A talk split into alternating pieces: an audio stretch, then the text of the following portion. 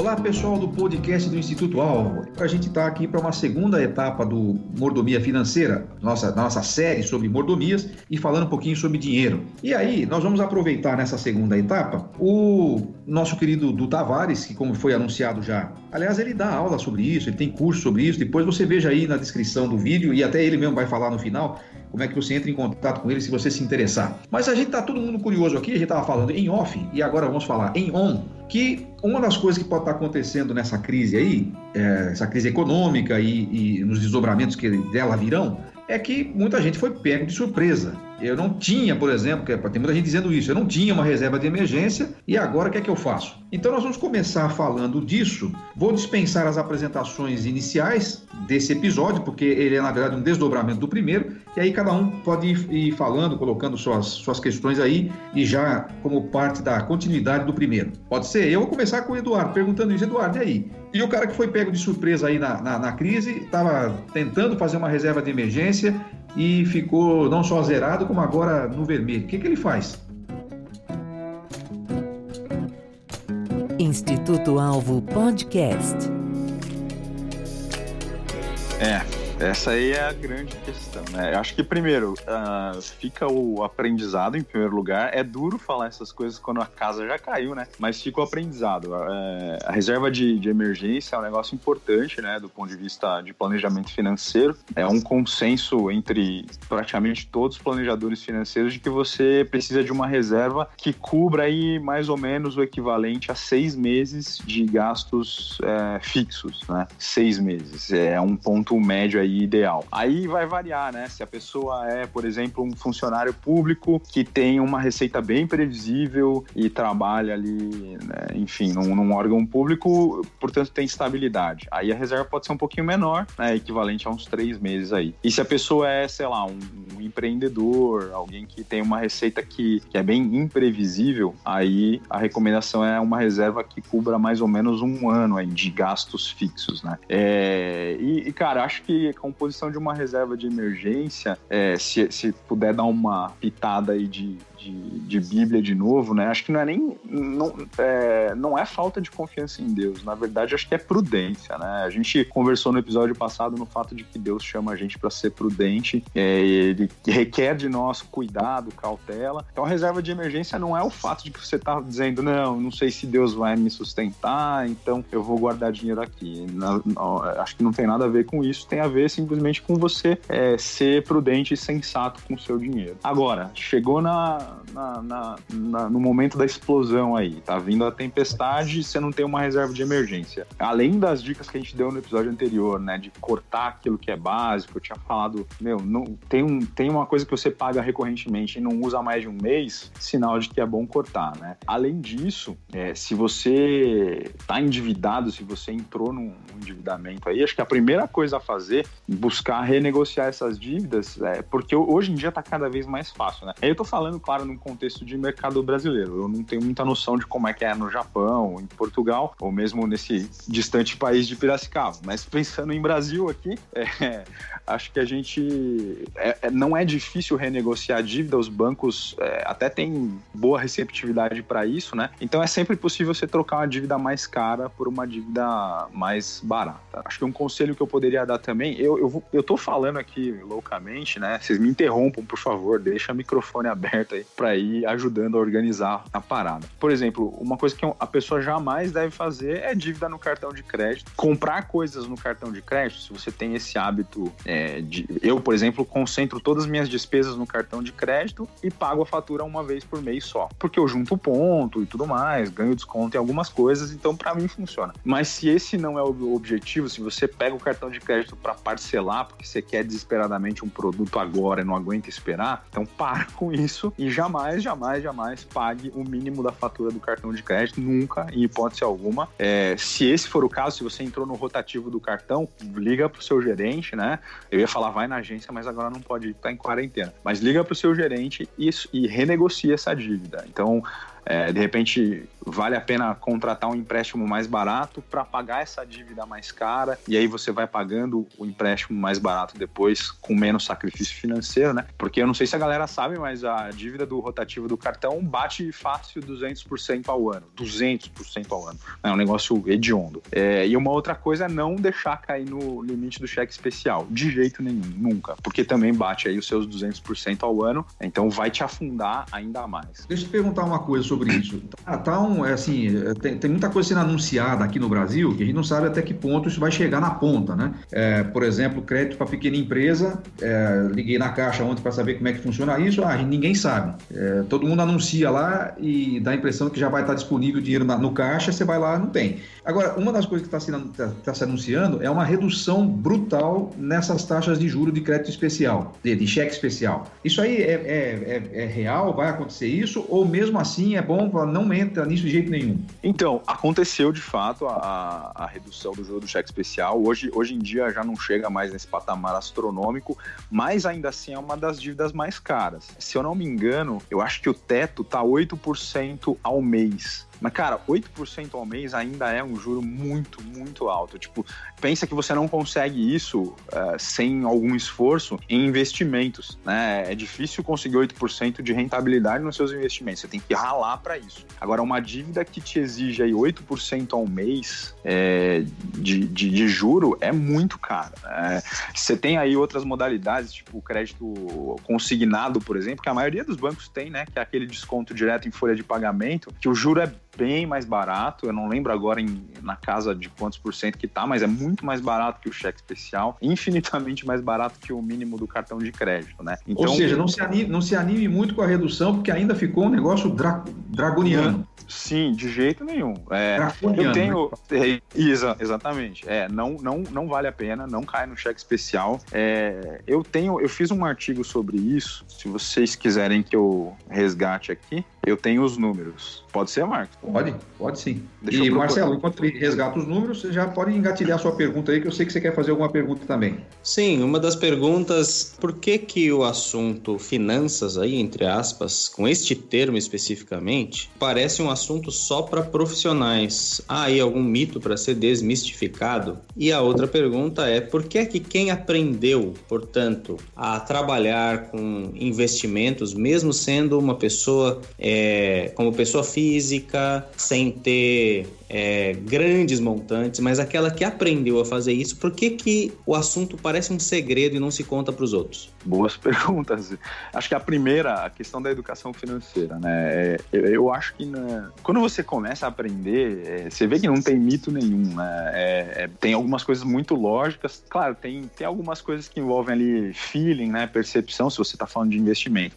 Mas a educação financeira básica não tem mistério nenhum. É, o que eu acho que acontece aqui no Brasil, eu não sei como, como que é a realidade aí em Portugal, também não sei como é que é no caso do Carlinhos, mas é, o que acontece aqui no Brasil é que até um tempo atrás é, você tinha uma taxa de juro muito alta uh, no Brasil, né? E embora isso trouxesse problemas por um lado, porque o financiamento era muito caro, por outro lado, você conseguia, mesmo investindo na renda fixa, você conseguia uma rentabilidade boa, né? Uh, até, até a poupança, há, sei lá, 15 anos atrás, você conseguia ali um rendimento que até que não era má ideia. É, e, e, sem fazer muito esforço, você ganhava, você tinha uma rentabilidade boa. Hoje o negócio mudou, então as pessoas estão percebendo a necessidade de, de conhecer mais sobre investimentos, é, de correr um pouco mais atrás, porque você não tem mais essa mamata de juro alto, então você não consegue as coisas com tanta facilidade. Ah, agora, com relação à educação financeira ligada a, a, a, controle de orçamento e tudo mais, é, eu acho é, é difícil responder por que, que o negócio não avançou tanto aqui no Brasil Brasil, mas é, é, passa, por exemplo, por um fomento até, se você for pensar, até da parte das, da, da, educação pública, né? É, nos Estados Unidos, por exemplo, você tem as escolas lá com aula de economia doméstica, é, com aula de finanças. Então, desde cedo, uh, o cidadão aprende lá a lidar com o seu orçamento. É, se eles incorporam isso para a vida ou não, é uma outra questão, mas pelo menos a teoria ali tem, né? E aqui no Brasil você não, você não tinha esse incentivo até pouco tempo atrás, né? Agora tem órgãos aí como a CVM, como a Ambima se esforçando para aumentar a presença da educação financeira, mas não tinha estímulo, né? E aí, enfim, eu não sei se por razões políticas, eu não sei se atendia aos interesses, mas eu acho que não. Eu acho que simplesmente não estava na pauta. É, foi se deixando levar e isso não foi fomentado. Mas. Dudu, Oi. Eu vou fazer, vou fazer, um pitaco aqui, mais de percepção do que de, de, de embasamento científico, dizer aí, eh, baseado um pouquinho no que o Carlinhos falou no outro episódio. O Japão também, depois o Carlinhos pode falar um pouquinho mais sobre isso, o Japão parece também, assim como nos Estados Unidos, tá, faz uma, uma educação financeira já de adolescentes, de crianças e tal, né? Mas o que você percebe, pelo menos, eu, quando, eu, quando eu vou aos Estados Unidos e eu encontro pessoas lá que, que falam sobre isso, apesar de ter uma educação financeira, a educação financeira é mais no sentido assim, como é que eu faço para ganhar dinheiro para gastar mais? E aí o cara, mesmo tendo educação financeira, ele entra numa onda, numa espiral de consumismo tão grande que é muito comum o cara ter 10, 12, 15 cartões de crédito nos quais ele está todo pendurado. Embora o juro não é como o nosso aqui, né? Você pode parcelar assim em um ano e é quase praticamente sem juros. Mas eu, eu quero dizer assim, apesar apesar de ter a educação financeira mais cedo, ele não tem a educação do coração que a gente falou na, na, no episódio passado, né? Então ele, ele acaba se enrolando e tem a, o, nível de endividamento da, das pessoas físicas desses países é monstruoso, é um negócio assim que até assusta, né? Não sei como é que é no Japão isso aí, Carlinhos. O pessoal também tem esse negócio de ter 10, 12 cartões de crédito e, e gastando em todos eles acima da renda 5, 6 vezes? Tem, eu conheço gente que vive assim, porque mesmo a gente que é estrangeiro, hoje está mais fácil, antigamente não era tão simples, mas a gente brasileiro, agora com visto permanente, não é tão complicado você conseguir um cartão. Principalmente depois daquela crise de 2019, perdão, de 2009, é, ficou mais fácil ainda, né? Às vezes eles dificultavam um pouco pra gente que era estrangeiro, porque aconteceu de estrangeiros fazerem dívida alta, comprar passagem e ir embora, largar a dívida e deixar aí, né? Como, por exemplo, o Brasil não tem alguns tipos de contrato entre Brasil e Japão, que às vezes a financiadora não vai conseguir cobrar essa dívida no Brasil, né? Então o pessoal mais antigo ele pulou fora, né? Então o pessoal assim é, dá o limite de um cartão, aí pede da outra companhia, dá o limite do outro cartão, pede da outra companhia, vai vai indo, né? Chega uma hora que fica impagável ele pagando aquela taxa básica de todos os cartões e a dívida não vai acabar nunca. E falando em dívida de cartão que não acaba nunca, fica aí minha pergunta pro Du. Eu lembro que eu ouvi uma vez na, nessas palestras que dão lá na nossa igreja sobre finanças, falando que existe uma diferença entre juros simples, eu acho que é o termo, e um negócio chamado juros composto. Sei lá, que quando fala que o cartão é, sei lá, 8% por mês, não sei quantos por cento que é por mês, na minha cabeça eu faço a conta somando, né? 10 meses de 8 dá 80%. Aí a coisa não parece tão feia, mas parece que quando vai calcular esse negócio de juros, o, o cálculo é diferente e na verdade o monstro fica bem maior do que isso. Se puder esclarecer esse ponto, por favor. Isso, é, exatamente, Carlinhos. Aqui, é, nos Estados Unidos, por exemplo, você tem alguma coisa ainda que tem juros simples, né? Mas aqui no Brasil, pelo menos, e acho que aí no Japão talvez seja assim também, em Portugal, é, praticamente nada é calculado em juros simples, né? Tudo juro composto. Então, juro composto é, é juro sobre juro, né? Então, o que acontece? O, o, o, você passa lá um mês, né? E aí o seu correu o juro naquele mês, então você tem uma determinada dívida. No mês seguinte, a, o juro que vai incidir não é sobre o saldo inicial lá de quando você tomou aquela dívida, vai ser sobre o, o saldo já acumulado no primeiro mês. Então é juro incidindo sobre juro que já incidiu. Então, nessa conta aí do cheque especial, né, eu tinha falado, achei aqui os números, é, você tem uma tarifa de 8% ao mês, né? É, isso ao ano, se você é, multiplicasse ali por 10, daria 80, né? É, 90 e daria 96%, é isso, né? Ao ano, né? Isso, 96%. Se você somar, né? Se você simplesmente fizer 8% vezes 12, é, o que que acontece? Uh, juros sobre juros vai dar mais de 150% ao ano. Né? O juro vai incidindo sobre o juro que já correu, então você chega numa tarifa de 151,8% ao ano, é o que é um absurdo. Você vai é, mais do que dobrar o valor da sua dívida, quase que uh, dobrar e mais um quarto né, do valor da sua dívida se você não quitar ela, o que é muito, né? O que vai abrindo aí um abismo. Então, um exemplo numérico, digamos que você estoura aí o seu cheque especial em mil reais. Né? É, depois de um mês, você já vai estar devendo R$ 1.080. Então, como é que você paga isso, né? Ou você trabalha mais e arruma outra fonte de renda aí para cobrir esses R$ 1.080, o que é bem difícil, ou você vai ter que cortar R$ 1.080 do seu orçamento, o que é bem mais difícil. Se você não fizer nada a respeito, depois de um ano você vai estar devendo R$ 2.500. E aí, cara, tá feita a cova, né? Tá aberto o buraco aí, e aí sair dessa é muito mais complicado. Então, então a gente já sabe mais ou menos aí o que não fazer, mas aí alguém tá, tá pensando assim, beleza, eu não fiz reserva, nota zero. É, só uhum. tem o especial para usar. Você acabou de falar para não fazer, nota zero de não novo. faz. Não faz. E aí, o que, que eu faço? É só um, um, um pequeno parênteses aí para perguntar. Marcelo, as duas perguntas que você fez já foram respondidas? Sim, acho que sim. Tem tá. aquela mais que era para trabalhar com a mística, com a, já com uma, com uma, mística relacional, né? Por que é que quem aprende a, a, a, trabalhar com isso, a falar, a investir numa bolsa, não sei o que, não conta para os outros?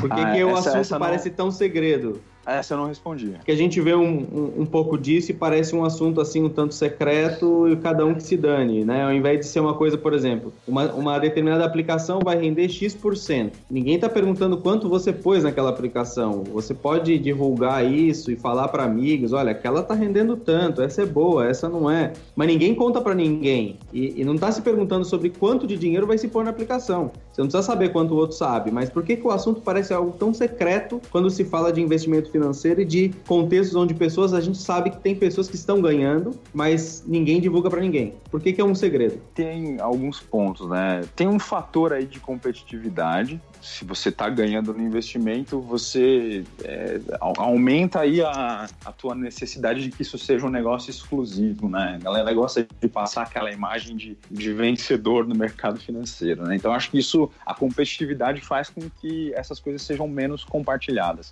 Mas o que eu tenho observado hoje em dia é que está melhorando isso, né? Eu sigo muito profissional de finanças no, no YouTube, né, e no, no, no, Instagram, e você vê cada vez mais o pessoal compartilhando. Só que aí, eu não sei também se tem interesses nisso, né? Porque o cara quer atrair seguidores, ele quer é, atrair visibilidade para o canal dele e até, de repente, atrair propostas de negócio ali para a consultoria que ele dá, né? Então, obviamente, tem interesses nisso. Então, talvez isso seja um pouco pouco responsável pela, pelo aumento da, da difusão aí da informação financeira. Mas, mas ainda assim você encontra pessoas já que estão um pouco mais dispostas a ajudar, a ensinar, a compartilhar. Né? É, eu, eu acho que a competitividade atrapalha, então parece um segredo porque o cara quer ganhar sozinho, né? E, mas ainda assim eu vejo que está melhorando um pouco isso. Eu não sei se eu respondi na, na, na na sua incompletude aí a questão, mas acho que é mais ou menos isso. E você acha que a igreja deveria ter, de momentos em momentos, tempos em tempos, espaços e fóruns para se conversar abertamente um pouco mais sobre isso e sobre, inclusive,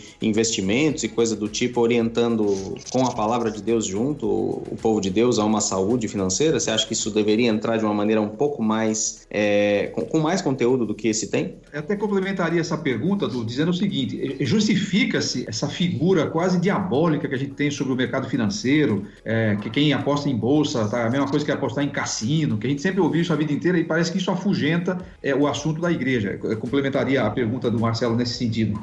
Tá. É, aí, bom, opinião minha, né? Eu acho que sim, Marcelo precisa. Eu acho que seria muito legal se tivesse mais abertura para conversar sobre isso na igreja, é, porque o, o mercado financeiro, e aí, obviamente, vai ter gente que discorda de mim, né? Né? Esse cara é um pouco mais de uma visão mais de esquerda, é, vai ter um contraponto. Mas o mercado financeiro ele é uma, é uma ferramenta que é bem útil para as pessoas conseguirem poupar e para as pessoas conseguirem melhorar suas reservas. Né? Então, é uma ferramenta de desenvolvimento. Né? acho que seria muito legal se, se pessoas que entendem disso na igreja pudessem falar mais sobre isso, se as pessoas que não entendem pudessem dar mais espaço para quem entende falar sobre isso. É, e por que não, aproveitando aí que o Marcos colocou, né, é, falar sobre investimentos, inclusive dando visões bíblicas sobre isso, porque eu e aí eu queria ouvir vocês também, mas eu entendo que o, o investimento não é pecaminoso. As aplicações financeiras, elas não são pecaminosas, elas entram aí nessa, nessa questão de prudência, nessa questão de formação de reserva, inclusive nessa questão de você poder ajudar outras pessoas, né? É, protegendo seus investimentos da inflação, enfim, multiplicando seu capital. Não, não vejo algo pecaminoso nisso. O que eu acho que o limite de, a partir do qual isso vai se tornar pecaminoso é o limite da ganância, é, é o limite da, da avareza, né? Você quer multiplicar o seu capital a todo custo, e isso passa a ser uma razão de ser para você. Você vai encontrar na multiplicação do seu capital a sua razão de felicidade, de segurança, de bem-estar, de identidade. Mas o investir para proteger o seu capital, investir para ter algum rendimento, eu não acho que é pecaminoso de jeito nenhum, deveria ser discutido dentro da igreja sim. O que o Marcos perguntou sobre a questão de demonizar a bolsa, né, de é, quem investe em ações é como se estivesse apostando no cassino, isso não poderia ser um absurdo maior, né? É, se você faz um investimento em bolsa que a gente chama de é, buy and hold, né, que é uma estratégia de você comprar ações e mantê-las na sua carteira, isso não tem nada a ver com cassino, isso tem a ver com você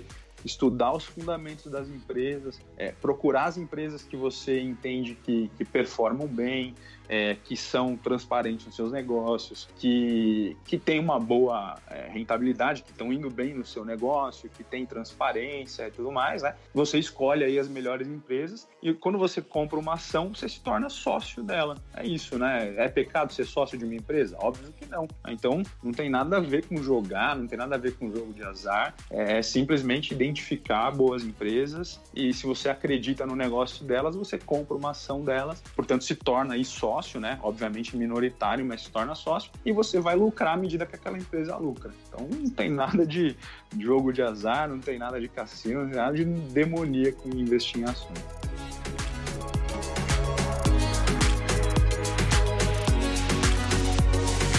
Instituto Alvo Podcast.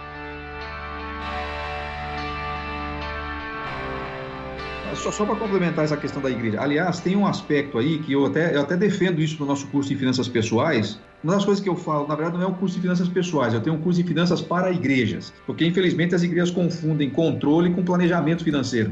As igrejas acham que tem uma auditoria ou que tem um, um, um bom controle das contas, está fazendo planejamento, ela está tá confundindo o, o, o, termo aí, né? É, o controle é o que aconteceu para trás, ela tem que fazer o planejamento também do que vai acontecer para frente. Mas uma das coisas que eu falo é que se a gente fizer uma boa educação financeira, isso que o Marcelo te perguntou, na igreja, um dos subprodutos disso é que a própria prática do contribuir financeiramente para a própria igreja vai melhorar, que a pessoa vai, vai conseguir administrar melhor as suas finanças e a sua mordomia, inclusive nos, nas ofertas, tende a melhorar, né? Não sei que, como é que você vê essa, essa, esse pressuposto aí. Com certeza, porque se você tem, se você na igreja fomenta o planejamento financeiro, fomenta a poupança, obviamente você vai, se as pessoas seguirem essas orientações, você vai produzir ali famílias menos endividadas, né, que tem uma situação um pouco mais tranquila. E isso impacta diretamente no, no na contribuição, isso impacta diretamente no, no socorro a quem precisa, né? Ah, acho que tem tudo a ver, sim.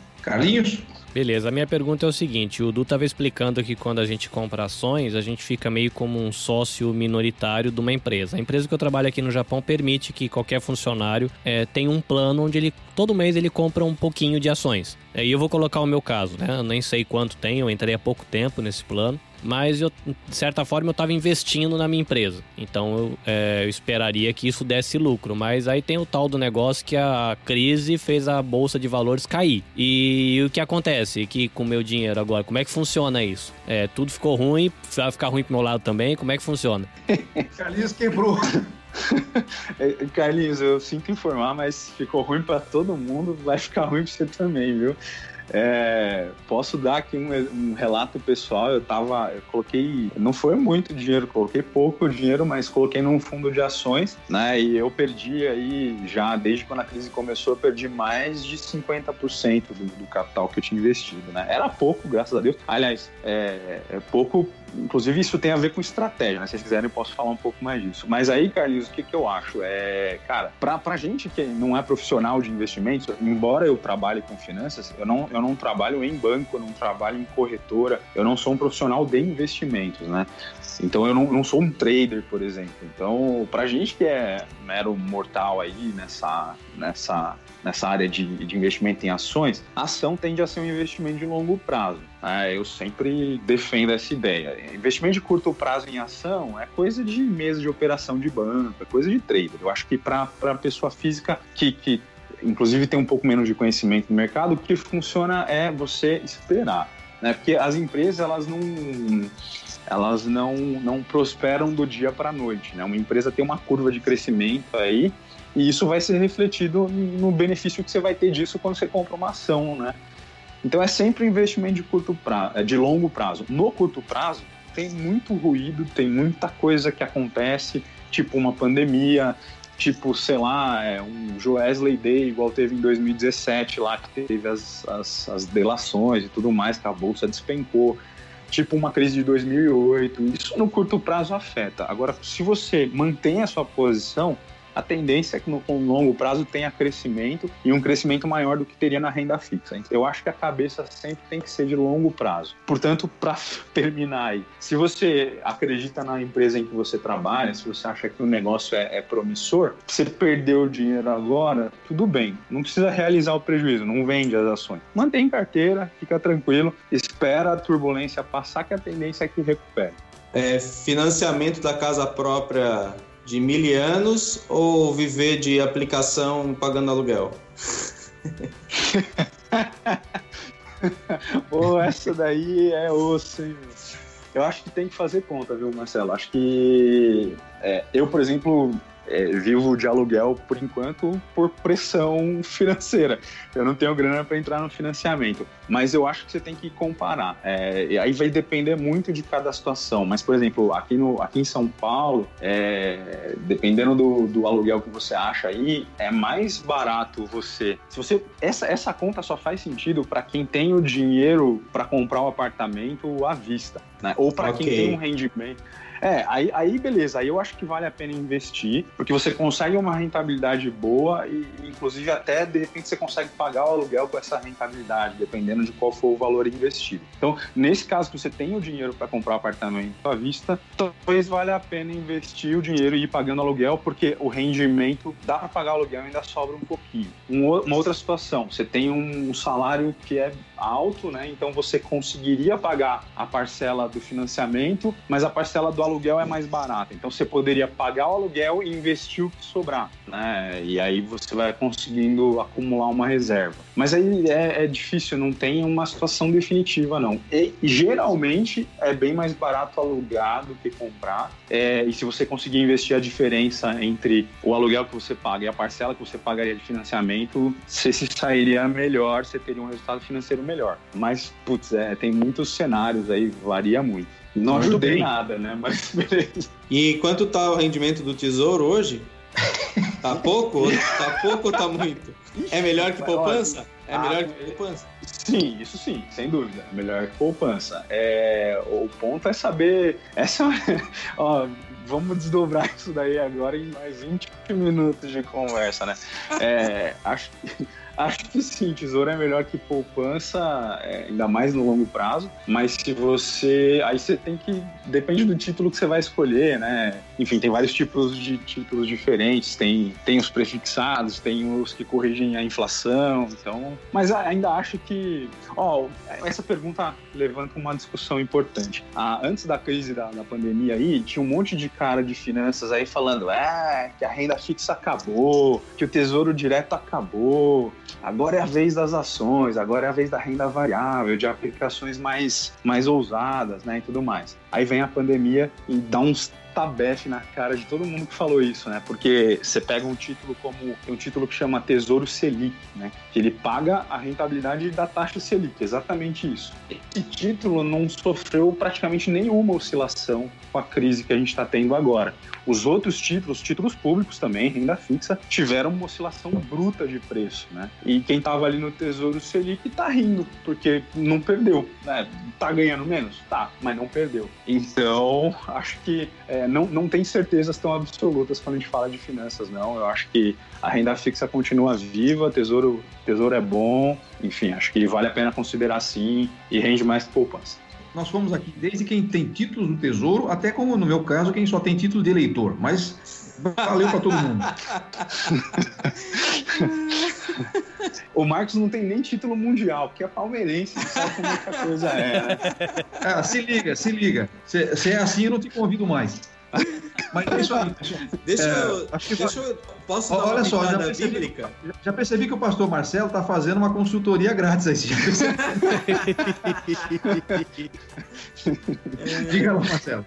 Não, agora é uma pitada bíblica, né? Aí para jogar um pouquinho mais pro meu lado, ah, eu tive lendo Provérbios e marcando todos os textos que falavam sobre finanças antes do, de fazer o podcast aí ontem. E eu achei muito interessante perceber que na, na leitura de, de Salomão, a sabedoria vale mais que o ouro e a prata. E ele tem um dos versículos que fala que a pessoa pode até ter muito, mas ela não sabe o que fazer com isso. E, portanto, a sabedoria vale mais que o ouro, que a prata refinada e tal. Né? Então, basicamente, pelo que eu percebi ali no livro de Provérbios, é, tanto a sabedoria quanto a força do trabalho são extremamente valiosas, porque elas é que vão dizer depois o que a gente faz com o nosso dinheiro. Né? É, muito, bem, muito bem lembrado. Aliás, tá aí uma boa tarefa para quem quer estudar um pouquinho sobre finanças, né, sobre a perspectiva bíblica, é ler, fazer esse exercício que o Marcelo acabou de fazer. Como é que você fez? Você leu o livro de Provérbios, anotando os versículos que falam sobre, sobre finanças. Exato, pintei com uma canetinha marca-texto verde, que lembra dinheiro,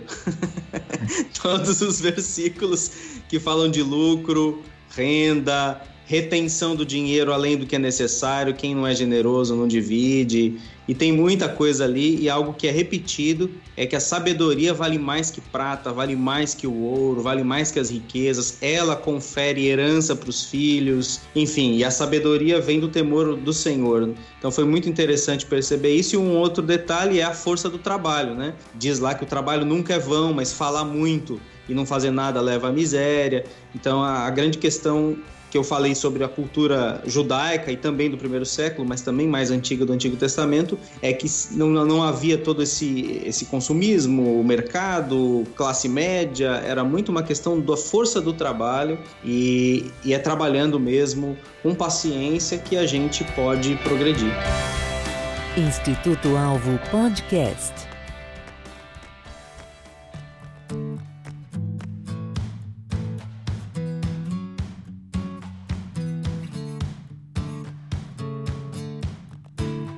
Muito bom. Olha, eu fico impressionado com o que esses meus amigos são capazes de trazer aqui. Falando bem sério agora, a gente às vezes brinca, mas eu estou falando muito sério. É, eu acho que cada um de nós aqui, dentro da sua limitação e dentro também da sua capacidade, eu, eu gosto de trabalhar com vocês porque a gente tem aqui uma, uma liberdade de dizer, olha, eu não. Esse, esse, assunto eu não domino, esse assunto eu vou só perguntar, não, esse assunto eu vou dar minha, minha participação. E eu acho que é isso que tem é, feito com que esse tempo seja um tempo de crescimento. O Eduardo falou isso algumas gravações atrás e eu quero tomar as palavras dele para usar como minhas hoje. Esse período aqui da nossa gravação e até essa nossa amizade que a gente está desenvolvendo, mesmo estando tão distantes, tem feito muito bem para mim. Então é claro que eu quero que muita gente nos ouça, mas se ninguém nos ouvir, para mim já está valendo só esse tempo aqui da nossa nosso tempo juntos, nessa nossa gravação, bom humor, é, uma boa vibe aí de todos. Então eu me despeço agradecendo mais uma vez a participação. Vou começar lá pelo Japão, suas palavras finais, seu adeus aí, não, seu adeus não, seu até logo, Carlinhos Vilaronga. Muito bem, é bom estar aqui, bom poder aprender com gente que sabe coisas que eu não sei e talvez não saberia se não conhecesse vocês. Então, muito obrigado pelo convite que sempre se repete. Valeu, Carlinhos. Marcelo? Ok, mais uma vez, uma alegria participar. Você que, é no, que tem nos, nos ouvido, nos, nos acompanhado, que Deus abençoe a sua vida. Nós vamos aí, vamos trabalhando, fazendo a nossa parte aqui. E se Deus quiser, vamos atravessar essa, essa crise, essa pandemia e Deus nos dará graça aí para os próximos desafios. Amém. Du? Gente, obrigado pelo convite aí. Espero ter ajudado, né? Falei, falei, falei, mas espero que tenha sido útil. E vou ecoar aí o que o Marcos falou. É muito legal participar, muito mesmo. E é muito legal conhecer o pessoal, né? Marcelo e Carlinhos, que eu não conhecia. E faz bem para mim também. Então agradeço muito a oportunidade de estar aí com vocês e até o próximo episódio. É isso aí, pessoal. Tchau.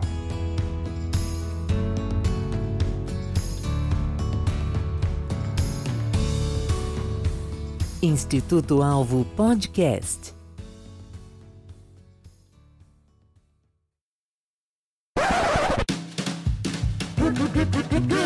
Bom, agora já parou de gravar, né? Bom, a não ser que o nosso. O nosso... É, Não só confia, tem- não. Só, tem- a confia, gente, não. A gente tem só mais quatro Bom, mas- minutos aqui no, no cartão, depois vocês Não, podem mas ficar tem- tranquilos. Mas isso não vai para um novo programa, vai? É só um bate-papo aqui, né? É, Interno. não sei. Isso aí depende da, da- da- do coração do Carlinhos. Se o coração do Carlinhos estiver peludo, vai.